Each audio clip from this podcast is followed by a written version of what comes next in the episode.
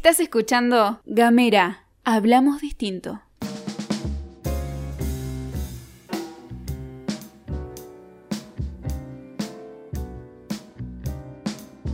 Hola a todas, todos y todes. Soy Patricia Caporalín, psicóloga, psicoanalista. Y bueno, quería compartir esta semana eh, a través de este podcast de Gameras de los miércoles, en este encuentro con todos los gamerianos, como les digo yo, algunas reflexiones como, todas, como desde hace varias semanas. Y me parecía que esta semana era importante que pensemos y quería aportar algunas ideas respecto de esta cuestión de la salida uh, o cómo podría ser una modificación de las medidas del aislamiento social preventivo y obligatorio. Yo les había comentado en los uh, podcasts anteriores que la eh, pandemia del coronavirus, esta cuestión de el enemigo que aparece invisible a atacarnos, eh, genera, entre otras muchas cuestiones, eh, movilización de fantasías que son inconscientes, que nos remiten a otros momentos de nuestra vida. Y les había hablado en el primer podcast de la movilización de nuestras fantasías infantiles, de esa sensación de sentirnos como niños asustados, porque lo desconocido para un niño es mucho, el famoso cuco, y que era importante que detectemos estas fantasías, mm, que detectemos que por momentos nos podemos sentir como niños, precisamente para recuperar todos nuestros recursos como adultos y poder desde este lugar de adultos pensarnos, ubicarnos y con esos recursos de adultos poder situarnos de una manera más sana en esta situación actual. Y desde allí eh, vamos a poder ubicarnos eh, y también proyectarnos más allá de las incertidumbres. ¿sí? En este momento todos estamos atravesados por la cuestión de la incertidumbre, pero no es lo mismo la incertidumbre para un adulto, para una persona que ya ha vivido el suficiente tiempo como para haber resuelto distintas circunstancias de la vida y tener una cierta autopercepción de cómo soy yo frente a determinadas cuestiones, a determinadas situaciones difíciles de la vida, a tener que, eh, cómo podría enfrentarlo un niño de 4, 5, 8 años, que su trayecto es muy breve y que su seguridad se basa esencialmente en aquellos en quienes se puede apoyar. También les decía que es muy importante cómo nominamos, cómo nombramos las cosas, porque así como decimos que son las cosas es como las vivimos, así es como creemos que somos. Los seres humanos somos seres de significancia, es decir, lo que cuenta para nosotros es cómo significamos las cosas y así es como las vivimos. Por eso les decía que si seguimos pensándonos encerrados, probablemente nos vayamos a angustiar más. Otra cosa es si nos pensamos protegidos, aislados, eh, físicamente para protegernos de un virus. No entramos en contacto físico con otras personas, pero es importante que nos mantengamos en contacto mental con otras personas, que al fin y al cabo es el contacto que más cuenta. De nada sirve estar sentado al lado de alguien a quien no le presto atención o que no registro sus emociones, sus sentimientos, pensamientos. Muchos pacientes y muchos conocidos y amigos me comentan que sus cumpleaños en cuarentena han sido muchísimo más vinculantes a través de eh, la conexión virtual que otros otros cumpleaños en donde lo han pasado ¿no? este, en forma presencial. Todo esto es muy importante a tener en cuenta y creo que todo esto, si estamos abiertos y conectados con nuestros recursos más adultos, nos van a ayudar y nos están ayudando a pensarnos de otra manera. Todas esas certezas que creíamos que teníamos respecto de nuestro futuro están en jaque, pero también nos puede ayudar el darnos cuenta que a lo mejor eran solo ilusiones y que la cosa eh, pasa por otro lado, que lo que cuentan verdaderamente para estar bien son otras cosas. Hoy quería llamarles también a que pensemos respecto de, como les decía al comienzo, las modificaciones que podrían irse dando respecto del aislamiento social preventivo. Esta semana está en cuestión esto de poder salir una hora eh, cinco cuadras, que si son para un lado, que si son para el otro. Y yo pensaba que era importante que así como habíamos reflexionado sobre la movilización de nuestras, nuestras fantasías y eh, fantasías y escenas infantiles que así como habíamos las habíamos transitado y así como habíamos salido de ellas, así también íbamos a poder sentirnos ahora, pero que también era muy importante diferenciarlas, ¿no?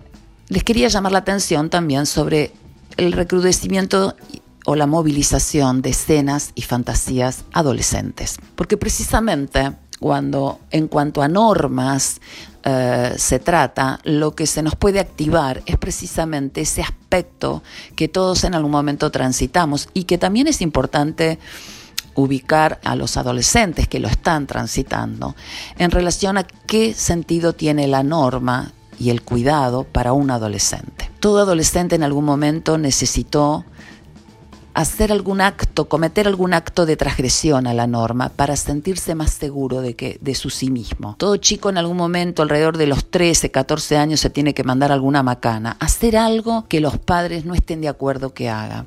¿Para qué? Para sentir que puede, para irse eh, preparando para ese momento que se avecina de empezar a vivir sin los padres. Algo que implica un horizonte de deseo, ¿sí? un deseo, pero también que se enfrenta con mucho temor, que es la parte que a los padres en general más les cuesta reconocer de sus hijos, ¿no? Se sensibilizan mucho en el aspecto agresivo de los adolescentes, cuando dicen, yo ya me tenés cansada, cansade, cansado, eh, quiero cortar lazo con vos, vos que sabés, pero se olvidan de que cuanto más eh, florida es esa conducta, más habla de una dependencia, cuando realmente lo que nos separa del otro profundamente es la indiferencia, es decir, cuando un sujeto, una persona ha atravesado exitosa o como pudo su adolescencia y empieza a tener más autonomía de los padres, se nota por la precisamente la distancia emocional, lo que muestra es que hay más indiferencia, y bueno, vos pensás así, yo pienso así, está todo bien, no tenemos por qué pensar igual, todo bien, ¿sí? Cuando se exacerban estos mecanismos, digamos, confrontadores, de, estar el adolescente que está todo el tiempo confrontando y, eh, oponiéndose a cualquier norma o cualquier opinión incluso de los padres, muestra en esa conducta precisamente su dependencia.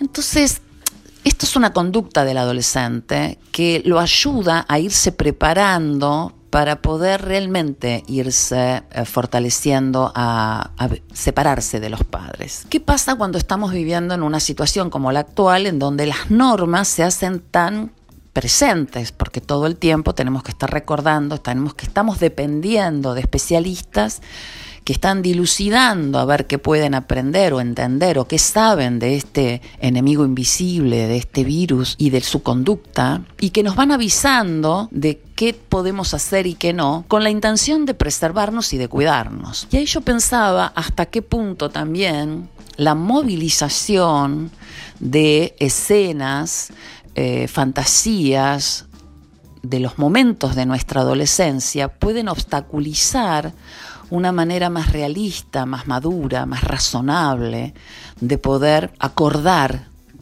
con las medidas que tenemos que entre todos tomar, estando todos de acuerdo con que se trata de cuidarnos entre todos. Porque aquí no sirve que se cuide uno, sino sirve que nos cuidemos entre todos, porque si vos no te cuidas, no me cuidas a mí.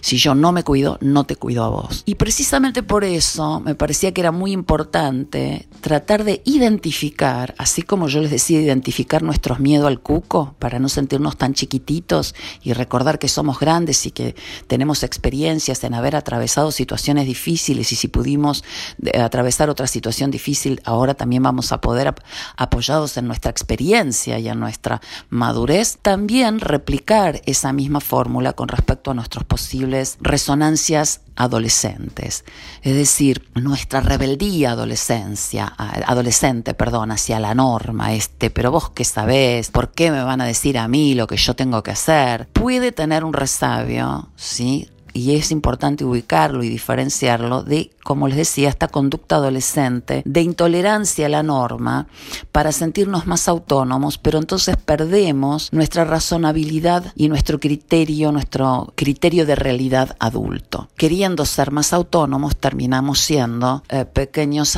adolescentes oposicionistas sin reflexionar lo suficiente. Yo he observado mucho esta eh, conducta en personas que inmediatamente salen a discutir una norma que cuando uno les les pregunta se da cuenta que en realidad no la razonaron lo suficiente, no pudieron. Eh, este oposicionismo adolescente, que en realidad, insisto, el, oposicionismo adolescente es un mecanismo de defensa al servicio de sentirse dueños de sí mismo. Yo soy mío, me pertenezco. Entonces, para sentirme que me pertenezco, quiero hacer lo contrario de lo que vos me decís, porque si hago lo que vos me decís, me parece que te pertenezco. Esa dificultad que tiene el adolescente, precisamente porque todavía depende, de verdad depende, porque recordemos que la adolescencia es una etapa de dependencia. Si el adolescente no dependiera, no tendría que tener estas conductas. Uno deja de tenerlas cuando realmente se da cuenta que es autónomo, pero que ser autónomo nunca es del todo. Todos tenemos un grado de dependencia del otro y todos tienen algún grado de dependencia de nosotros.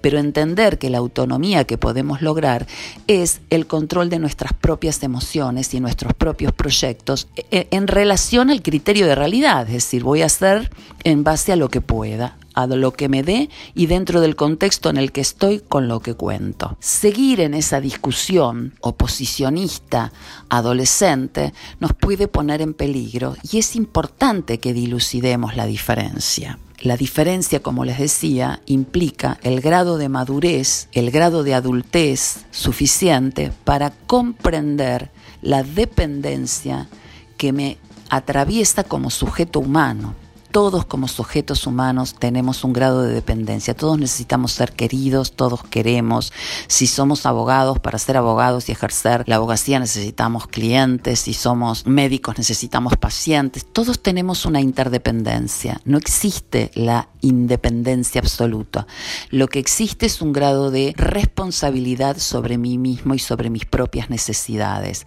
La madurez tiene que ver con que soy yo eh, y busco en mí la respuesta a mis propias necesidades y a mis propios problemas. La independencia no es más que eso, la apoyatura en los propios recursos. Me parece que es importante que hagamos un repaso de de qué se trata todo esto, porque la necesidad en este momento colectiva de poder eh, poner normas tan estrictas como no salgas de casa o salí una hora o anda a comprar pero con el documento y a tales tantas cuadras de tu casa, nos pueden, insisto, exacerbar esas emociones, esos recuerdos, esas eh, escenas, esas fantasías de adolescente que todos tenemos guardadas en un baúl y que de golpe las podemos sacar y confundir esta dependencia eh, que en realidad como adultos tenemos que comprender que existe porque todos dependemos del otro, con la dependencia del adolescente que necesita oponerse al adulto para poder ir cortando lazo y sentir que entonces se va animando a apoyarse en sí mismo. Entonces poder recordar que como adultos nos tenemos que apoyar en nosotros mismos, que podemos apoyarnos en nosotros mismos, en nuestra propia eh, capacidad, en nuestro propio criterio, en nuestros propios recursos para resolver situaciones, pero con plena conciencia de la dependencia que tenemos como sujetos humanos, por eso sujeto, sujeto agarrado a, ¿no? a otros, es importante para poder, insisto, tener un buen criterio de realidad, acatar las normas que los especialistas nos indican sin sentirnos por ellos atrapados o menos eh, atrapados en el otro o menos nosotros mismos. Es importante, repito, poder distinguir estas situaciones, analizar y repensar hasta qué punto no estoy siendo un adolescente compulsivo opositor sin antes haber eh, reflexionado con lógica ¿sí? y con mucho criterio de realidad sobre lo que tenemos que hacer para cuidarnos todos, todas, todes. Bueno, espero haber aportado algo, no es fácil el tema, pero me gustaría tener alguna devolución de alguno eh, que lo haya recibido para poder eh, estar más tranquila de si el mensaje llegó. Si todos nos ponemos de acuerdo y nos apoyamos en nuestros eh, costados más maduros, más adultos, apoyados entre todos, vamos a salir de esta y esto también va a pasar.